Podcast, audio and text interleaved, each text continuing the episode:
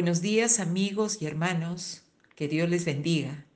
Estamos al día martes 29 de septiembre del año 2020 y a los 198 días de cuarentena por el COVID-19 focalizada en algunas regiones del Perú.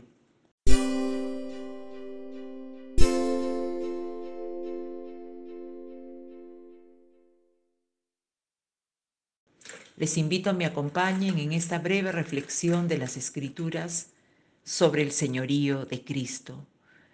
Quisiera iniciar con lo que dice 2 de Corintios capítulo 4 versículo 5, porque no nos predicamos a nosotros mismos, sino a Cristo Jesús como Señor, y a nosotros como siervos vuestros por amor de Jesús. La palabra griega usual para Señor es Kyrios. Kyrios es el griego, significa Señor. Y esta palabra pasa desde la forma más educada y formal para dirigirse a un superior que puede ser el padre de familia, una autoridad de Estado como un presidente de gobierno. En fin, es, es una palabra relativa a autoridad, ¿no? que denota o significa autoridad, suprema autoridad. Está dirigida y significa eso, autoridad, ¿no? una, una persona que es superior. En el primer siglo había muchos señores, lo dice Primera de Corintios capítulo 8 versículo 5 la Biblia dice, pues aunque haya algunos que se llamen dioses con D minúscula, sea en el cielo o en la tierra, como hay muchos dioses y muchos señores. Reparemos que aquí la palabra dioses está con D minúscula, lo mismo que señores con S minúscula.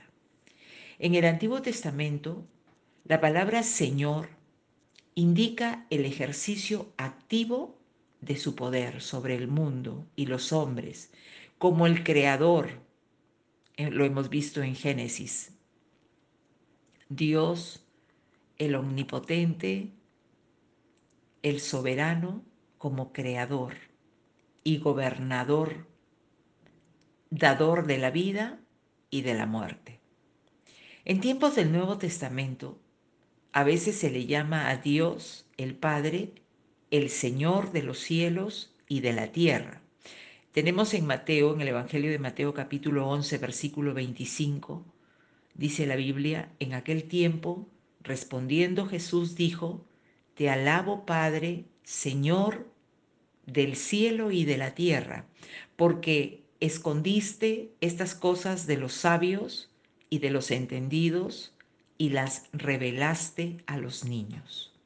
Aquí la palabra Señor está escrita con S mayúscula, refiriéndose al Señor del cielo y de la tierra, a Dios.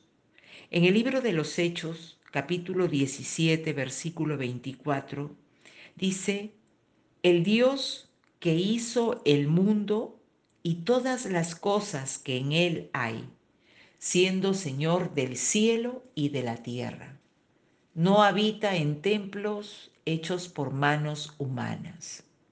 De la misma manera, en este versículo que citamos, refiriéndose al Dios creador, al Dios que creó todas las cosas, dice la Biblia, siendo Señor, con S mayúscula, siendo la autoridad, siendo Señor del cielo y de la tierra, la máxima autoridad, el soberano el superior.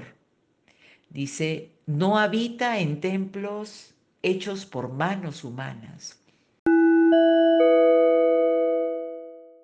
Tenemos aquí que el creador de todas las cosas, como lo hemos visto, del universo, ese Dios creador que con su palabra creadora, Él le da vida y crea los cielos, la tierra, el mar, las, las bestias del campo, los peces del mar y al hombre y a la mujer no habita en templos hechos por manos humanas.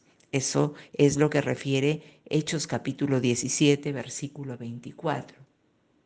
De tal manera que generalmente Señor con S mayúscula se usa en el Nuevo Testamento para referirse a Jesús. Cristo como Kyrios. Cristo como Kyrios. Se refiere a Jesús como Señor. Tomás, uno de los discípulos, le atribuyó deidad total cuando declaró, Señor mío y Dios mío. Esto está en el Evangelio de Juan capítulo 20, versículo 28. Tomás le atribuye toda deidad al Señor Jesucristo cuando exclama, Señor mío y Dios mío. En el libro de los Hechos capítulo 2, versículo 36, dice la Biblia, sepa pues ciertísimamente toda la casa de Israel que a este Jesús, a quien vosotros crucificasteis, Dios le ha hecho Señor y Cristo. Aquí vemos Kyrios, refiriéndose a Jesús. Dice, Dios le ha hecho Señor y Cristo. En Filipenses capítulo 2, versículo 11, dice la palabra, y toda lengua confiese que Jesucristo es el Señor, para gloria de Dios Padre. Jesucristo es el Kyrios. Jesucristo es el Señor. Dice, y toda lengua confiese que Jesucristo es el Señor, para gloria de Dios Padre. Un pasaje que ilustra es el caso del centurión, quien apeló al hecho de que el Quirios ejerciera su señorío. En el, Evangelio de Mateo capítulo 8 versículos del 5 al 10 dice la palabra, entrando Jesús en Capernaum, vino a él un centurión rogándole y diciendo, Señor, mi criado está postrado en casa, paralítico, gravemente atormentado. Y Jesús le dijo, yo iré y le sanaré. Respondió el centurión y dijo, Señor, no soy digno de que entres bajo mi techo, solamente di la palabra y mi criado sanará. Porque también yo soy hombre bajo autoridad y tengo bajo mis órdenes soldados. Y digo a este, ve y va. Y al otro, ven y viene. Y a mi siervo, haz esto y lo hace. Al oírlo Jesús se maravilló y dijo a los que le seguían, de cierto os digo que ni aún en Israel he hallado tanta fe. Aquí tenemos la palabra Señor que significa suprema autoridad.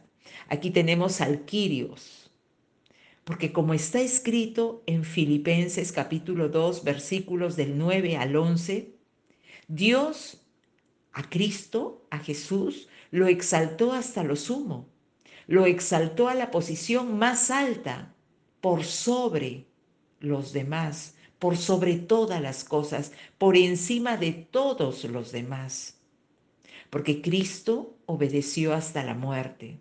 Y esa obediencia fue recompensada, exaltándole Dios a Jesús a una posición de honor y gloria. Este soldado, este centurión, reconoció al Quirios del Nuevo Testamento, a Jesús el Señor. Y, por eso, y, y como le reconoció, le dijo, solamente di la palabra y mi criado sanará. Y le dijo, Señor, no soy digno de que entres bajo mi techo, solamente di la palabra y mi criado sanará. Este centurión vio a Alquirios, al Señor, a Jesús, aquel Señor que estaba sobre toda autoridad. Él le reconoció. por eso es que le dice, no es necesario que vayas a mi casa, que entres bajo mi techo. Solamente di la palabra. Di la palabra y mi criado sanará, porque también dice, yo soy hombre bajo autoridad y tengo bajo mis órdenes soldados, y digo a este ve y va. Jesús se maravilla. Jesús se maravilla y le dice a los demás, dice, de cierto os digo que ni aún en Israel he hallado tanta fe. Y es que este hombre, este centurión, vio al Quirios, al Señor, al Señor Jesús, aquel que está sobre toda autoridad, sobre todo dominio, sobre toda potestad. Jesús ha sido puesto en alto, ha sido exaltado hasta lo sumo por Dios. Dios el Padre lo exaltó hasta lo sumo y dice la Biblia en Filipenses, en la cita que hemos dado, capítulo 2, versículos del 9 al 11, que Dios le dio un nombre que es sobre todo nombre, para que en el nombre de Jesús se doble toda rodilla de los que están en los cielos y en la tierra y debajo de la tierra. Y toda lengua confiese que Jesucristo es el Señor, para gloria de Dios Padre. Qué maravilloso. Este mensaje es para cada uno de nosotros. El que podamos reconocer a Jesús como ese Quirios, como ese Señor, como aquel que está sobre toda autoridad, sobre toda potestad, ese nombre que es sobre todo nombre. Dice la Biblia, para que en el nombre de Jesús se doble toda rodilla y que podamos doblar nuestras rodillas delante del Quirios, delante del Señor Jesús, porque así está escrito, que toda rodilla de los que están en los cielos y en la tierra y aún debajo de la tierra, se doble, se doble. Esa es la voluntad de Dios y que toda lengua confiese que Jesucristo es el Señor, para gloria de Dios. Este centurión reconoció al Quirios, al Señor.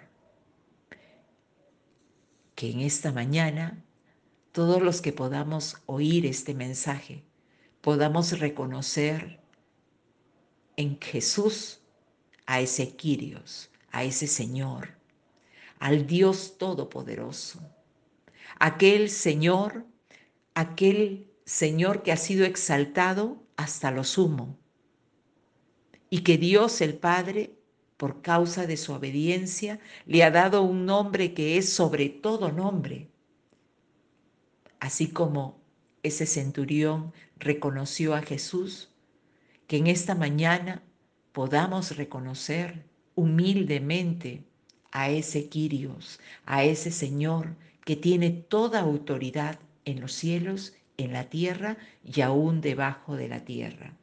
Él es Jesús, el Señor. Que Dios les bendiga y que tengan un excelente día. Amén.